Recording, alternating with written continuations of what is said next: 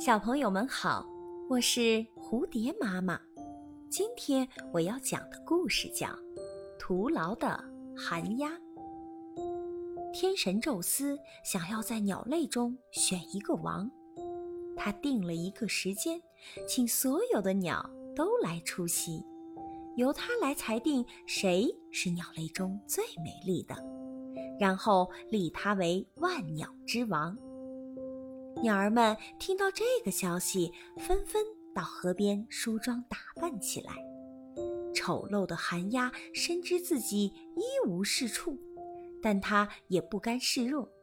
它来到了河边，搜集了许多其他鸟们掉下来的羽毛，精心地插在自己身上。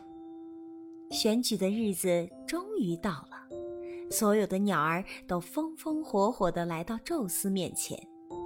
宙斯在鸟群中一眼便看见了寒鸦，觉得它是最美丽的鸟，因为它花花绿绿的羽毛看上去漂亮极了。正当宙斯准备立寒鸦为王时，其他的鸟一拥而上，将寒鸦身上本属于自己的羽毛全都拔了下来。可怜的寒鸦一下子原形毕露。恢复了原来丑陋的样貌。